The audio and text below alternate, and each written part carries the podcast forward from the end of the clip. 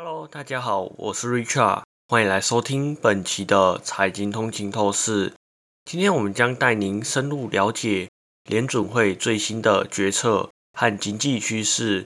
在今日的例行会议中，联准会再度决定了保持关键利率不变的决定，这使得基准隔夜借款利率维持在五点二五帕至五点五帕的目标区间。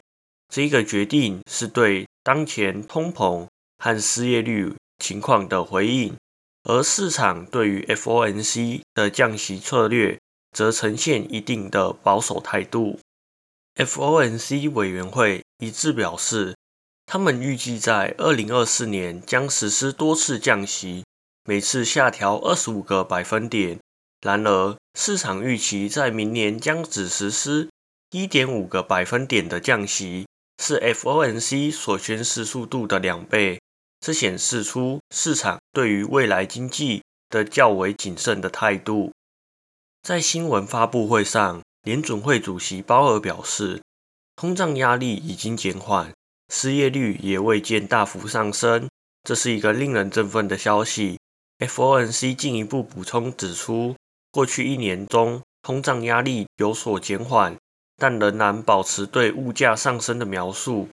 根据联准会的预测，核心通胀率预计在二零二三年下降至三点二帕，二零二四年下降至二点四帕，然而在二零二五年进一步下降至二点二帕，最终于二零二六年回归两帕的目标。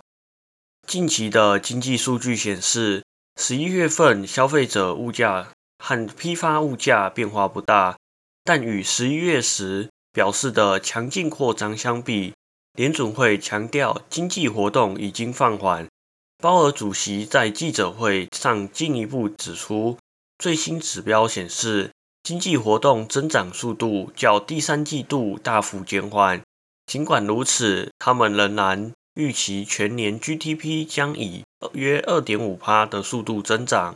对未来展望，FOMC 成员将二零二三年 GDP 年化成长率调升至二点六帕，二零二四年 GDP 预测维持在一点四帕，失业率预测基本上保持不变，预计二零二三年为三点八帕，在接下来几年内升至四点一帕。